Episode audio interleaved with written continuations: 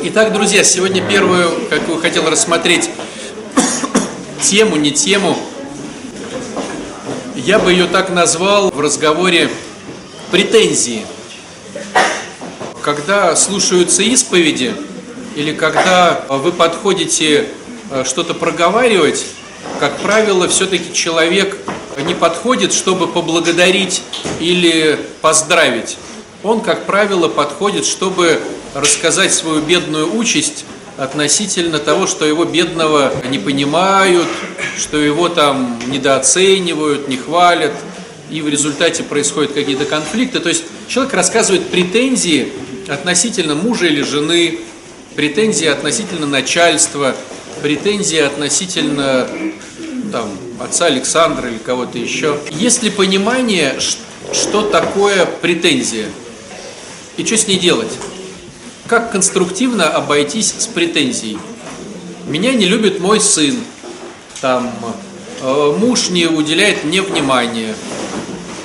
Это не про вас, это про них.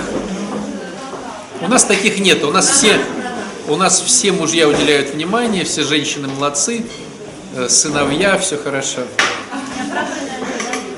Понятно, что неоправданное ожидание. То есть я хотел каких-то ожиданий, оно не получилось, ну а глубже, если посмотреть, понятно, что это все жертвяк, а еще глубже. Что с этим делать, короче? У меня претензия.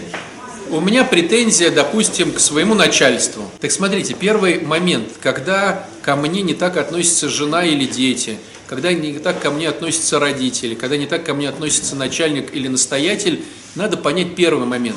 Даже если он ко мне будет относиться так, как я хочу, то моя гордыня, никуда не девающаяся, сделает так, что через какое-то время я буду считать, что это нормально, а через какое-то время я буду считать, что это маловато. Все ли это понимают? Вот если сейчас любой из тех людей, в котором вы в претензиях, начнет что-то вам делать, то где-то через 2, 3, 4 раза вы сделаете это нормой в своей голове. То бишь обесцените его труд. Ну и я также, ну то есть мы все. А где-то через раз 5-6 опять начнется претензия.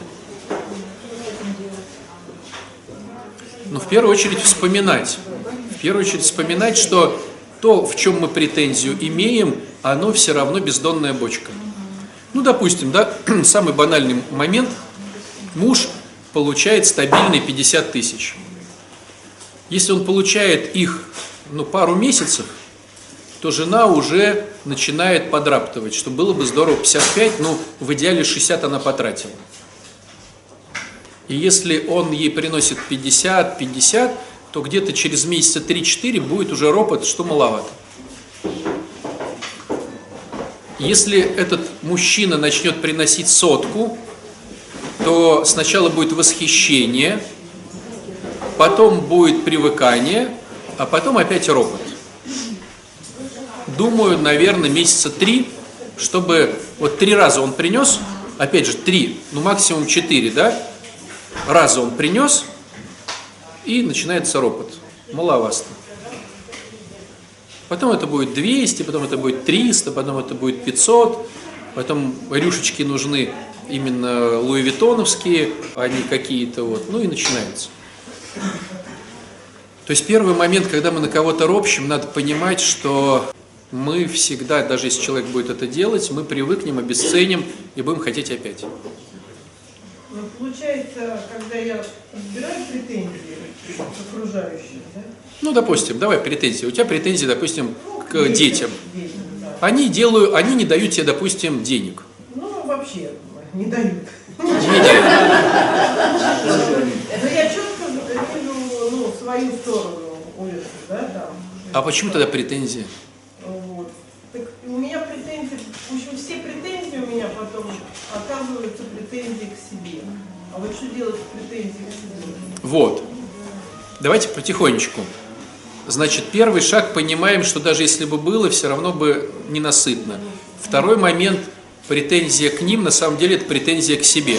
Вот этот момент понятен – претензия к себе. Чувствуете, такая, э, такая музыка, я так говорю, накладывается все как спецэффект. Претензия к себе. А что делать с претензией к себе?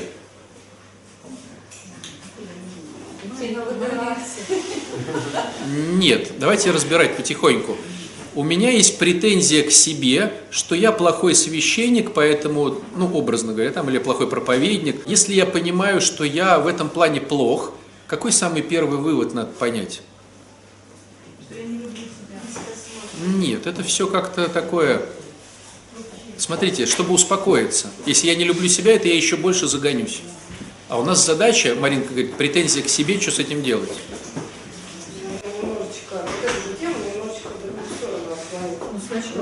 Надо решить этот вопрос. Нет, давайте уже добьем. Этот же вопрос, просто может быть он чуть-чуть расширится немножко. Э, Я педагог, я веду урок, я даю одну и ту же информацию 30 детям. Один отличник, один двоечник. Где я должна чувствовать вину? Я должна радоваться за отличника и двоечника или думать в том, что я кому-то не додаю информации, всем даю... Помнишь, как было в институте? Такой был интересный анекдот. Собирает э, преподаватель студентов и говорит, друзья мои, если вы знаете, как меня зовут, это 3 балла. Если вы знаете, какого цвета учебник, это 4 балла. А если вы даже принесете конспект, это 5 баллов. То есть первый момент, да, если мы берем межличностные отношения, как я проявляюсь в их жизни, если они знают, если они не знают, как меня зовут, допустим, да? То есть мы сначала, как педагоги, приходим на межличностные истории. Как я проявляюсь как человек в жизни этого человека, чтобы он знал, как меня зовут, если у меня муж, жен, там, родители, там, ну что-то там. То есть первый контакт, он накладывается всегда межличностный. То есть ты же для них э, можешь быть как человек и педагог, а можешь быть некая говорящая голова, которая ставит оценки. Так, э, параллель, если вывести из класса в социум, в один и тот же день разными людьми говорить совершенно противоположные вещи. Утром мне человек говорит, тебя много, от тебя тяжело, и через час другой человек говорит мне, мне, мне с тобой очень легко. Мы же не можем быть для всех одинаковыми. Но сейчас разговор идет о средней выборке. В среднем ты общаешься с человеком, и ты понимаешь, что в среднем он вот так-то к тебе относится. Если мы поняли, что наш ум э, имеет привыкание ко всему, и нам нужно поставить что-то новое, то есть мы должны тогда каждый день делать шаг, то есть все время обновлять свое восприятие, Либо мы начинаем восприятие обновлять, либо мы пытаемся уменьшить амбиции. Ну, с- э, путь святых какой? Из дворца переехать в келью с деревянной ложкой. Путь мира – это не думать, где сэкономить, а думать, как больше заработать. Ну, сейчас, подожди, да, мы добьем эту тему. Итак, что делать?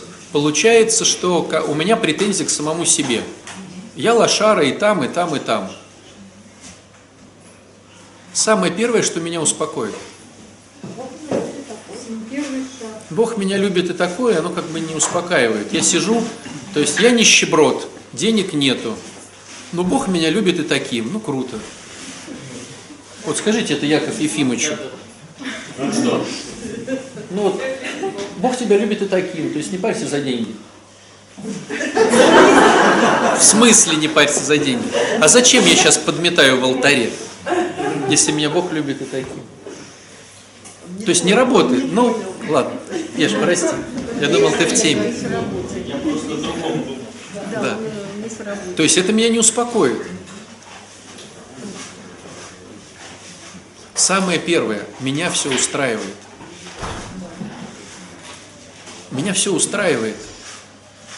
Я просто жертва, который привык жертвить. Но в принципе меня все устраивает. Понятное дело, если произошло резкое насилие, то да. Смотрите, нас всех все устраивает. Но мы просто в мир даем другую информацию. Ну вот смотрите, допустим, вот у меня лысая голова. Я могу говорить, вот, я что-то лысый, скоро стану Яков Ефимовичем, или вот Олегом, ну что же такое, и всем постоянно говорю. Но если я с этим ничего не делаю, уже там сколько там, 5, там, 10 лет, сколько у меня такая прическа, в принципе, меня все устраивает. У меня в деньгах, у меня может быть там 50 тысяч рублей в месяц. Полгода, год, второй год. Жена как-то на меня там пилит, дети что-то выклянчивают. Но у меня все равно 50 тысяч рублей. О чем это говорит? Да. Че паришься тогда? Берем Маринку, у нее претензии к детям. Сколько лет у тебя уже претензия к детям? О чем это говорит? Что на чаше весов вот есть какое-то отношение ко мне детей, а на другой чаше весов я могу что-то начать по-другому. Но я этого не делаю. Почему? По-другому-то могу, а, но то, что было-то, я уже не могу исправить. Ну даже сейчас у тебя же такой же, так же они к тебе относятся. У тебя тоже сейчас претензии к ним. Нет, меняет. Это тяжело признать, что меня все устраивает. А если еще прекратил развиваться, как вы говорите, что если он больше ничего не достигает в плане деятельности, а в плане там хобби, в этом плане наоборот у него развитие Я могу сказать так, что на самом деле никто никогда не деградирует. Это как бы оценка мира. То есть на самом деле мы все развиваемся, пока не умерли. Просто кто-то развивается быстрее и уже ездит в Арабские Эмираты. А я развиваюсь медленнее, я только из лифта вышел в подъезде. Но в принципе я развиваюсь. Разница скорости. А в старости, когда уже там деменция идет? Не, ну деменция вы берете болячки. Понятное дело, что... Но я к тому, что человек все равно мотореет, у него опыт появляется, он что-то продумывает там. То есть все равно, пока он не умер, любой, любой вот смотрите, вот эти деревья, да, они же все равно как-то растут. То есть ты смотришь на этот дуб, дуб как дуб, но пока он не стал сухим, он все равно как-то растет. Просто дуб растет медленнее, а там береза там быстрее, а тополь еще быстрее. И чисто визуально тополь развивается, а дуб не развивается. Но все развиваются. Просто мы живем в таком мире, который очень быстрый. И хочется, тем более, хапануть за свои оставшиеся годы как можно больше – мы же смотрим сейчас телевизор, смотрим интернет, оказывается, что есть какие-то водопады в Ниагаре, оказывается, что есть коронавирус в Италии, как бы посмотреть на то, как бы э, потрогать вот все. Ну, то есть мы это все теперь знаем, и поэтому нам тяжело. А если бы мы жили сейчас в деревне, я, может, приводил этот пример, у нас есть в реабилитационном центре э, такой завхоз Валерий. И как-то мы решили ему в знак благодарности, что он очень классный, подарить поездку, значит, в это самое, в Тарту, ну там рядышком от Пскова в, в Эстонию, э, в аквапарк с семьей. Вот. И он говорит, в смысле аквапарк? Я понимаю, что я сейчас буду говорить идиотизм для Валеры. То есть это мужик 55 лет, я такой, это горки с водичкой, я смотрю, он так прям, ну, то есть у него там, то есть, батюшка, мне 55 лет, и вот навоз там, э, вот, значит, э, огород, в смысле, горки с водичкой. Ну, я понимаю, что он, ну, не знает, что такое, не видел, даже если видел, не хочет, не понимает. Ну, как это? Потому что он живет в деревне, у него вот от заката до рассвета у него миллион работ этих всех. Сначала дрова, потом э, значит, коза, потом там еда, потом это, потом хоп, и он ложится спать. Телек даже не посмотрел. Ну, какой ему, значит, горки с, это самой, с водичкой. А мы с вами, да, горка слабовато, слабовато, в Тарту поеду, там покруче. Почему мы? Потому что мы видели это, мы уже это поели. И, и получается, что мне осталось жить примерно 20-30 лет, а я еще ничего не испытал в своей жизни – и если я рассуждаю, если я женщина, я понимаю, что чтобы поехать в Тарту, нужны деньги. Я смотрю на своего мужика и говорю, ну блин, ну какие 50 тысяч? Надо же в Тарту поехать, 20 лет осталось жить, там водичка, горки, ну давай, давай, давай. Он такой, ну ладно, там 8 работ, там не спит, чик там 60 принес, значит можешь, значит можешь, и она понимает, что у нее сработало. То есть она проманипулировала, он принес на 10 тысяч больше. Стало быть, надо усилить манипуляцию или как-то вот... И вот в результате, значит, Костя приносит 100, вот, и я уже от, откладываю на... Оставайся здесь. а Костя. Это про всех нас. Так вот, получается, что можно увеличивать объем, а можно уменьшать его. Но самый первый момент, который надо понять, что меня на самом деле все устраивает. Меня устраивает мой вес. Меня устраивает моя прическа, моя одежда, мои деньги в кармане. Меня устраивает то, то жилье, в которое я сегодня приеду, на чем я туда поеду, или ногами пойду, или на велосипеде, или на машине, или на транспорте. В принципе, меня все это устраивает. Если бы не устраивало, суетился бы. Ну, И если мы все суетимся.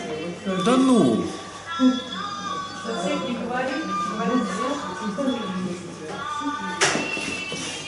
Просто это сложно принять, понимаете? В нашей голове, смотрите, мы все, в принципе, из-за того, что мы повреждены грехом, мы все априори жертвы. То есть нам, э, наша природа теперь испорченная, это жертвить. И есть два треугольника Карпмана. Один треугольник внешний, другой треугольник внутренний.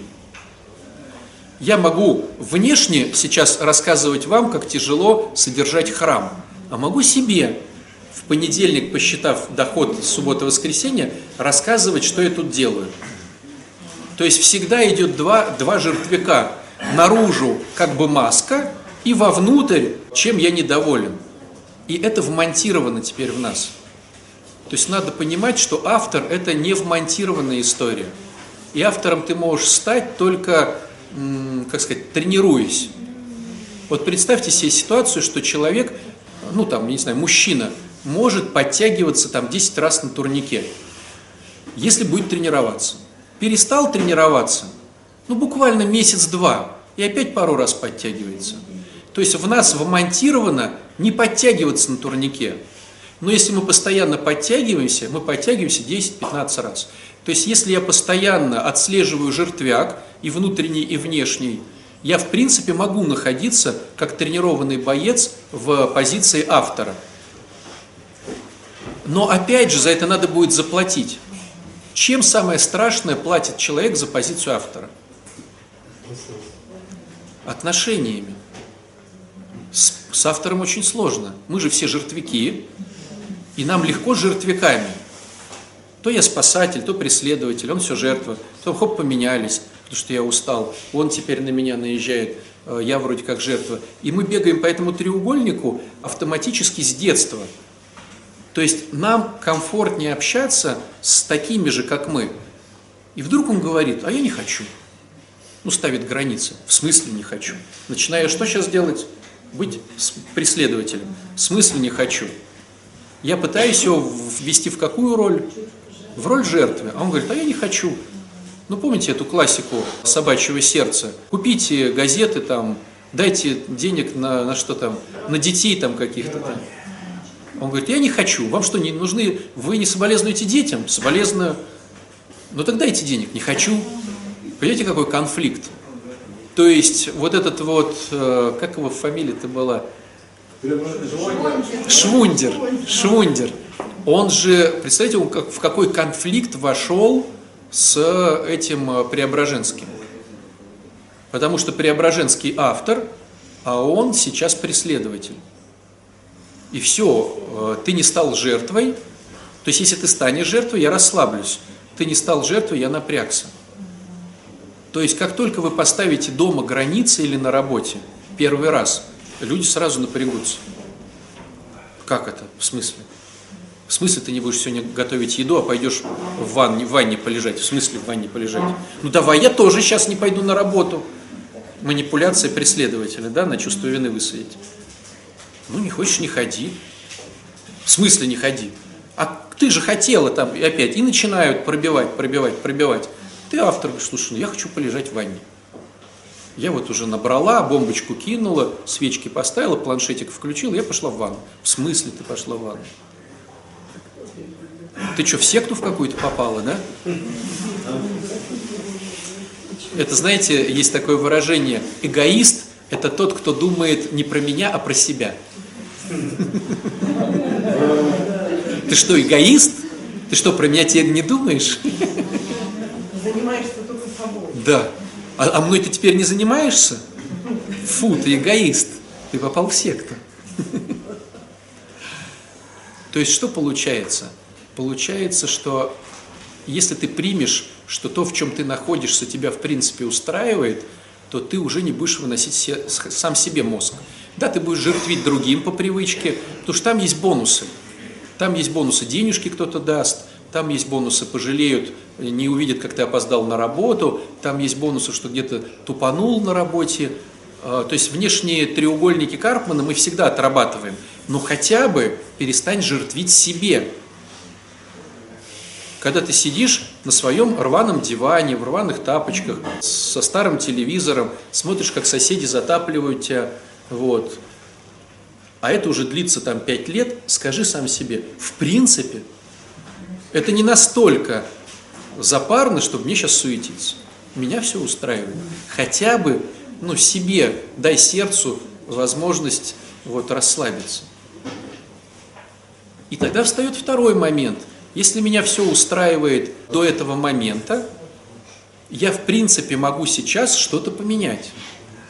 То есть до этого момента, вот, вот я сейчас сижу, вот я сижу с 50 тысячами рублей, с этим мужем или женой, на этой работе. Я понимаю, до этого момента меня все устраивало.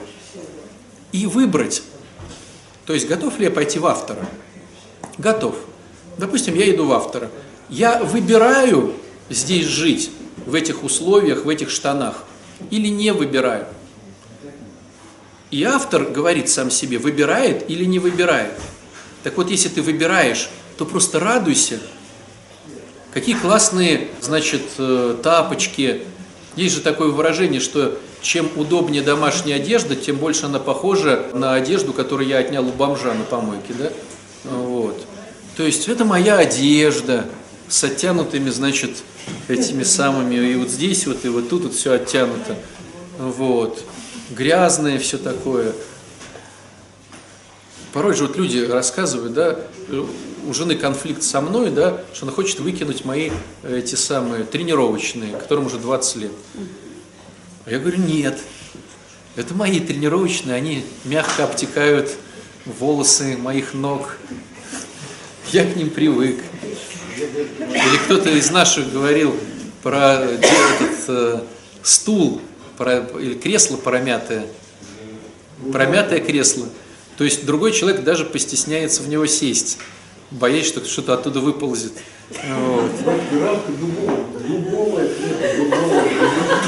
Я вспомнил, да, Александр, про это.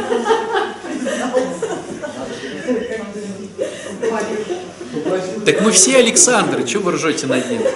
У нас у всех есть свои, ну, куку, в которые мы влезаем в, этого, в эту вещь, в этого человека, в эти отношения. И нам, в принципе, ну, привычно. Так вот, хотя бы разреши себе понять, что это тебе нравится. А если тебе не нравится, продумай стратегию и просто делай по-другому. Ну, делай что-то, чтобы это изменить. Допустим, не нравится тебе там 50 тысяч рублей в месяц. Ну, сделай что-то, напиши резюме, э, сходи на другие работы, там, то, все, пятое, десятое, ну что-то. Жена плохо готовит уже 10 лет. Признай, что тебе, в принципе, это ну, нормально. Если не нравится, ну, что может сделать? Да, ставить, ну, не самому к плите, записаться на курсы какие-то, купить м, книжечку, поменять жену, да. Это деструктивно, это не экологично, я бы сказал. Лучше Найти кого-нибудь еще. Обедать там. Не экологично. 50 тысяч рублей на курсы и на жену Ну, книжку можно купить в буквоеде бесплатно скачать. или скачать бесплатно. Вот, кстати, бесплатно скачать, друзья мои, хорошо, Алексей поднял эту тему. Если ты будешь халявчиком, в отношениях всегда будет все плохо. У халявщиков все плохо в отношениях. Почему? Потому что они хотят на халяву. Олег, вопрос. А халява, как нормальный здравомыслящий человек понимает, что за все надо платить. А что такое халява? Халява – это чтобы не заплатить. Ну, если интернет для этого, Ну, допустим, ты приходишь в храм и думаешь, о, прикольно, сейчас кто-то меня покормит. Э, Задаешь сам себе вопрос, а ты можешь принеси сейчас с собой пирог. Могу. А зачем? Все же кто-то покормит. Не думаю, что. А Не про то, смотрите, не про то, что это плохо или хорошо. Все дело в том, что мы не можем быть разными по контексту внутреннему, по содержанию. Мы не можем быть разные к одному или к другому событию, к одному или к другому человеку. То есть, если вот я сейчас взял одеколон и пшикнулся им, от меня пахнет. От меня пахнет как сюда, так и сюда пахнет. Ну, я не про то там насморк. Но не может так быть, что вот я пшикнулся, от меня идет там на уровне метра аромат. И вот этому пахнет, а этому не пахнет. Если они без э, насморка, им всем пахнет. Поэтому, когда во мне любовь, она пахнет и к моему ребенку, и не к моему ребенку. Она просто пахнет. То есть я не хочу, чтобы этот ребенок голодал или этот голодал. Если я вижу этого голодного, я ему дам мой ребенок, не мой ребенок, если во мне любовь. Просто когда люди говорят, да, я люблю, но только своего ребенка, это говорит о том, что это не любовь. Не может пахнуть к одному, не пахнуть к другому. Это уже какие-то хитрости. Так вот, и халява, то бишь все сделать за счет другого, это тоже пахнет. Она пахнет и на работе, и в транспорте, и в семье. Она не может в семье не пахнуть, если она пахнет там. То есть, если я халявщик, она пахнет, к сожалению, и дома. А что значит дома она пахнет? Я пытаюсь жить за счет других людей, сам не вкладываюсь. Для меня, о, как круто, я еще всем расскажу, что вы представляете, я зашел там хоп-хоп, и на халяву получилось.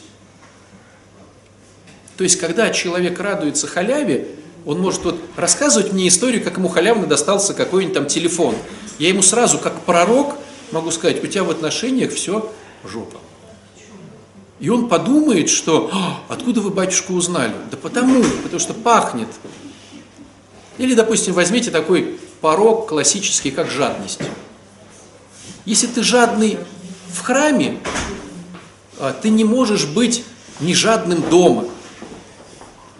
Или ты не можешь быть не жадный с друзьями. Или ты не можешь быть не жадный там где-то. Ты просто жадный. А если ты жадный, то в отношениях все очень плохо. Почему? Потому что ничего не бесит так женщину, как два фактора в мужчине, что он ничего не- знает, что ему делать, и, и что он жадный. А в женщине жадность как проявляется? Она не отдающая. Мужчина же берет женщину, чтобы она развлекала его. Если она, она жадная, то она его не будет развлекать. Она будет беречь энергию для себя. И он будет обламываться. Вот и всё. То есть жадность, халявность, она сразу же показывает, что ну, в отношениях все плохо. Поэтому если ты замечаешь в себе халяву и радость халявы, и хочешь расти, тебе надо уметь за все платить. Даже то, что дается тебе бесплатно. За это все равно плати. Плати улыбками, плати объятиями, плати деньгами, плати временем, плати. Не бери ничего на халяву, если ты хочешь расти. Давайте немножечко еще одну тему возьмем по поводу молитвы. Тоже нужно еще раз немножечко напомнить самим себе по поводу именно, то есть, что мы добиваемся, когда мы за людей молимся или за себя. То есть смысл, технический смысл такого инструмента, как молитва. В чем Божья помощь? Понятно, что Божья помощь. Более Божьей как бы проявление. Ну вот смотрите, допустим, мы молимся э, по, по поводу зависимых. Вот сегодня была литургия, и было э, кучу записок э, о зависимых. Допустим, о здравии. За упокой не берем, о здравии. Что, если ты писал эту записку, что ты хотел? То есть ты хочешь, чтобы технический диакон от лица всего прихода попросил у Бога, чтобы Вася выздоровел. Что это значит? Бог вмешается, и что? Как он начнет выздоравливать? Как Вася прикоснется к благодати? Бог прикоснется. Через. Надо всегда понимать очень важный момент. Люди – существа не логичные, а эмоциональные. То есть мы все рассказываем логично детям. Мы осуждаем других, но ведь по логике вещей нормальный человек должен. То есть мы когда оцениваем кого-то или учим кого-то, мы логику вставляем. Свои поступки мы делаем эмоционально. То есть получается, что я понимаю, что по-правильному надо то-то, то-то, то-то, но начинаю двигаться, когда перебарщивают мои эмоции. Эмоции перебарщивают только в двух случаях. Либо если я супер влюбился, либо у меня супер дно. Только в этих случаях человек начинает как-то суетиться. Вот. Ездить в Воронеж пешком, вот. еще там что-то. Ползти, как Человек-паук, по дому, чтобы она открыла окно, я хоп, ей цветы дал. И вроде у тебя и присоски, и ты ползешь, и вроде как бы вот, ты такой трансформер. Как только любви нету или ненависти нету, да, ну или страха, да, скажем так, страха, то человек не двигается. Понятное дело, что про любовь очень редко бывает, то есть э, прогресс через положительные чувства, он очень редкий. Как правило, на 99% человек начинает двигаться от страха, ну, когда дно. То есть, по большому счету, когда мы говорим, Господи, помоги Васе, мы понимаем, что Вася бестолочь.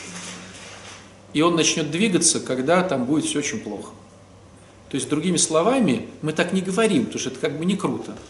Но мы говорим, Господи, помоги ему лечь на дно. Не без молитвы же.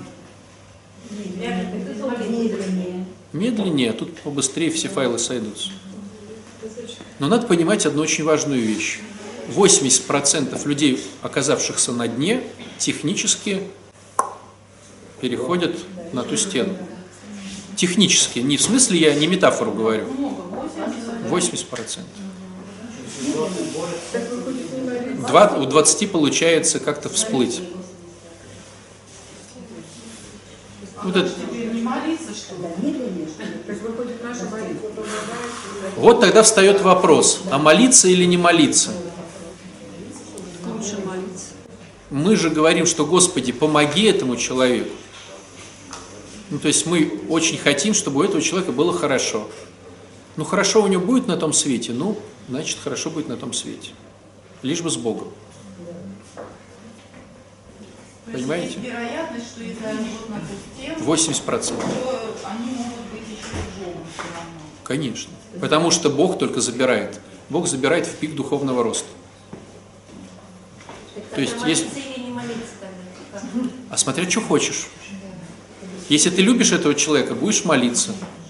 Если ты его не любишь, а, будешь не молиться. Как при чем? Я переживаю за этого человека. Я хочу, чтобы он э, был с Богом. Я начинаю молиться. И что здесь включается? Какая схема, друзья? Вот о чем я сейчас говорю? Это называется смирение. Я с миром принимаю эту историю. Какой это у нас шаг? Нет, про смирение. Седьмой. Шестой, седьмой. В шестом шаге я, я хочу, чтобы Господь вмешался, а в седьмом начинаю уже промаливать в смирении. Так ведь? А что значит в смирении? Как Бог даст. Понимаете? Сделает его одноногим. Ну, блин. Сделает его не одноногим, ну, тоже хорошо. У нас почему-то есть какая-то история и касаемо нас в храме, и касаемо тех, за кого мы молимся, что Господь тут же даст просто так. Но за все надо платить, друзья. Кто платит? Тот, кто молится? Или тот, который... А вот хороший вопрос. Смотрите, допустим, мой ребенок бухает. Я начинаю за него молиться. Мои увещевания, естественно, которые я делаю, подкладывание книжек, капание святой воды в чай, подкладывание тапочка Александра Свирского в подушку. Ну, короче, тема не работает у меня. Он все равно бухает. Я начинаю молиться. То есть я говорю, Господи, теперь Ты в смирении прошу тебя, сделай так, чтобы он не бухал. Но почему-то я думаю такую тему, что он сейчас проснется такой, и такой, что-то плохо я себя веду. Давно не молился, в храм бы сходить мне сейчас. И начнет быть другим. Так не бывает. Бывает только, когда петух разбежался и клюнул. То есть, по большому счету, мы просим разбега петуха, понимаете? То есть, грубо говоря, мы желаем человеку зла. Зло – это относительное что-то. Что вы говорили, 20% всего, а что? 20%. А как лучше, чтобы мой ребенок бухал или был с Богом? Но там, понимаете? Отец Александр, можно скажу? Вот я у вас тогда просила молитву соглашения по финансам на для сына. Он, я молилась до этого о здравии. Вот. Его, конечно, сразу шибануло. У него, он сказал, я понимаю, чьих рук это дело. Его, а вы мне сказали, может быть, финансы, ну, через финансы с ним Господь поработает. Потом я говорю, я не буду за тебя тогда уже молиться. Он не молись, я это понимаю, я все понимаю, но я тогда у вас родила благословение о здравии. Слушайте, молюсь, первый раз у него конъюнктивит. Это как вот у ребенка проходит время, у него стоматит. То есть, а я-то молюсь все время, а он такой звонит, вот, у меня, наверное, что-то на языке стоматит. А я уже молчу такая, думаю, господи, сыночек, ну вот, как сказать, он жив, здоров, вот вчера позвонил, улыбается, живет с девушкой. Я, например, не знаю, как сказать, я Бога благодарю, вас благодарю. То есть тема работает. как. Работает конкретно работает, понимаете? Он попал в 20%. Это круто. Вот серьезно, вот его бьет это все. Но почему человек попал в 20%, как вы думаете? Это говорит о том, что Бог понимает, что это еще не духовный конец. То есть у человека еще может быть духовный рост. Вот и все. Так вот вопрос. А кто в результате что? Представьте ситуацию. Допустим, я молюсь, что Господи, пусть петух разбежится и даст ему, но когда петух разбегается, я петуха начинаю сам обламывать. Ну, допустим, у него стоматит, а я его к врачу. У него кредит, а я их отдаю. У него это, у него то. Ну, молюсь за него. Тогда что будет? Нет. Тогда начнут работать со мной. Ты не даешь петуху разбежаться. И тогда люди говорят, я молюсь, а еще хуже все стало со мной. Понятное дело, потому что я мешаю тому процессу. Я вечно соломку подкладываю. Ну, Короче. на духовном уровне и на душе. Я просто вообще, вот год, как я год я прям на самом деле совсем другие мнения. Понятно, что тема работает. Работает. Но лишь к чему я хочу сказать, что надо понимать, что когда мы молимся, Бог дает возможности, которые надо оплатить.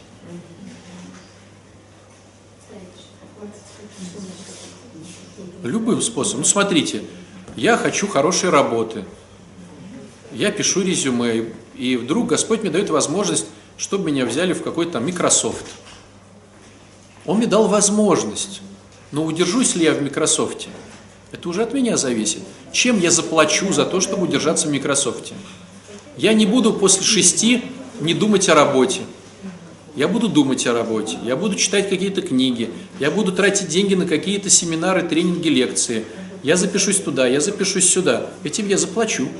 Бог дал мне возможность, Он всунул меня в Microsoft, а чтобы там удержаться, мне надо заплатить временем, деньгами, энергиями, тем всем амбициями, порой даже, может быть, унижениями, что я такой умный, а мной будут руководить 20-летние мальчишки, да, ну, гордыней своей. Много может быть. Возьмите, допустим, я прошу, чтобы у меня были отношения. Бог может дать мне эти отношения, но чем я заплачу? Удержанием этих отношений. Чтобы удержать эти отношения, женщине надо трудиться в плане развлекать, мужчине надо трудиться в плане давать ей безопасность. Ну, грубо говоря, идти и работать, э, не унижать, не оскорблять, следить за своим языком. Ну там, то есть каждый начинает работать. Этим я плачу. То есть Господь дает, но ты удержи. Простой пример, допустим, можно сейчас вымолить, ну я не знаю, какую-то хорошую машину. Там, 200 Land Cruiser. За 8 миллионов. А? Ну, кто-то молится же о машине. Что вы осуждаете? Кто-то кто приходит в храм и говорит, 200 Land Cruiser, 200 Land Cruiser. И ему дадут 200 Land Cruiser. Но каска 200 штук, поменять колеса с зимних на летние, там 100-150, сколько нужно э, даже морально париться, чтобы тебя его не угнали в Питере, в Москве. Это сигнализации, это постоянно ты думаешь про это. Ну, то есть, на тебе, но удержи. Возьмите вариант хорошей квартиры. Я хочу хорошую квартиру. Богу технически не жалко тебе дать хорошую квартиру. Но коммуналка-то в хорошей квартире, понимаете, что будет дороже? То, что там консьержка. У тебя же не может быть старый фонд, полностью такая вся грязь и что-то, а у тебя хорошая квартирка. То есть, если у тебя хорошая квартира с хорошими коммуникациями, с тем всем, это новый дом. Хочешь нормально, вот тебе консьержка, вот тебе, э, значит, мраморные э, подоконники и полы. Но это же все будет коммуналка. И она будет двадцатку, тридцатку стоить. Чтобы сидела бабушка, которая говорила, здравствуйте, вы к кому? А, ну хорошо. Ты понимаешь, что она, ну как бы ветер. Что она тебя спросила? Зачем она сказала, а, ну понятно, ну зачем это все? Ну тридцаточку отвали, понимаете? А там еще будет шлагбаум, который как бы перекрывает от чужих. Ты здесь 8 тысяч платишь за, за комнату в коммуналке, а здесь тридцаточка будет только стоить коммуналки. Но зато хорошая квартира. То есть Бог тебе даст, но готов ли ты это взять? Так вот, остается две минуты, но очень важный вывод. Поэтому в Евангелии написано «молись денно и ношно». И если мы сейчас посмотрим все чудеса, которые происходят, там люди выпрашивают у Бога. Выпрашивают. Возьмите, допустим, слепого, слепорожденного. То есть он кричал, он бежал, может быть, спотыкался, ему было неудобно. И Господь говорит, ну, что надо-то? Дурацкий же вопрос, что надо? Ну, слепорожденный орет на всю площадь, бежит, спотыкается. Никто его не поддерживает, всем неудобняк. А он орет, и Христос говорит, ну, что тебе надо-то? Почему он спрашивает, что тебе надо? А реально ли тебе это нужно? Ты, ты правда считаешь, что тебе надо быть не слепым? Вот точно так, так думаешь? Ну, прикиньте ситуацию, допустим, у этого 50-летнего слепого, там есть жена, допустим. Классная тетка, хорошо готовит, детишки, но он, допустим, ее никогда не видел. А ему не нужно было видеть ее лицо. Потому что там атомный взрыв, понимаете? Он сейчас выздоровеет, увидит все краски мира, приходит домой. И чего? Понимаете? Или в 50 лет поменять работу с профессионального э, нищего, ему теперь скажут, все, теперь плати. Ну, раньше ты был нищим, мы тебе просто так давали. Иди там по плотникам, дворникам. Точно тебе это надо? Понимаете? То есть, когда мы выпрашиваем, это не потому, что Бог жестокосердный такой, сидит такой, что-то слабовато, давай еще раз. Что-то как-то вот мало ты прогнулся. Нет. Просто когда мы выпрашиваем и нам не дают, мы задумываемся, а нужно ли нам. Потому что мы за это заплатим чем-то. Слепой чем заплатил? Да кто знает, чем заплатил слепой. А вот эта женщина вообще космический вариант. Самарянка, которая, у которой дочка, о, хананьянка, у которой дочка болела. Да, типа, вылечи мою дочку. Ну, не готов псам я тут что-то хлеба давать. Ну вот представьте только на секунду вообще, вот только на секунду. Вот вы сейчас приходите, а мы с отцом Алексеем, что-то ты псина, что-то ты воняешь очень, я вот лучше, ты что, ты же не наркоман, ты созик, фу, псина. Я вот, я тут служу для наркоманов, а с вами псами пока отложу немножко. Ну, представьте на секунду, чтобы я так сказал. Вальтер, аккуратно. То есть не то, что вашей ноги бы здесь не было.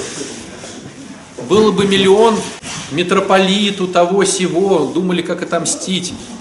А почему? А потому что не до конца нужно.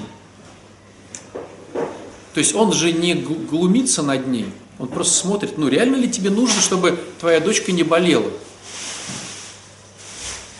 Ну, потому что порой бывает, что очень выгодно, что дети болеют. Очень выгодно. Муж денежки дает, содержит тебя, такая манипуляция на по жизни. И очень многие этим пользуются. Так тебе правда нужно, чтобы твоя дочка не болела? И кто-то скажет, может нет. В принципе, все уже так красиво идет, и все хорошо. Поэтому вывод, который напрашивается, мы денно и ношно молимся и уговариваем Бога не потому, что Он жестокосердный, а потому что через это мы взвешиваем, а реально ли нам это надо. Что значит реально ли надо? А реально ли я готов за это заплатить? Вот денно и ношно молюсь за своего мужа, или сына, или дочь. А реально ли готов я за это заплатить? Если кто-то слышал такую тему, как созависимость, то в созависимости есть масса бонусов, почему мои родственники употребляют. Масса бонусов. И я жертвлю себе и им, хотя на самом деле мне очень даже нравится, что они употребляют. Ну, там много бонусов. Ну. То есть, поэтому вымаливаем, чтобы понять, готовы ли заплатить.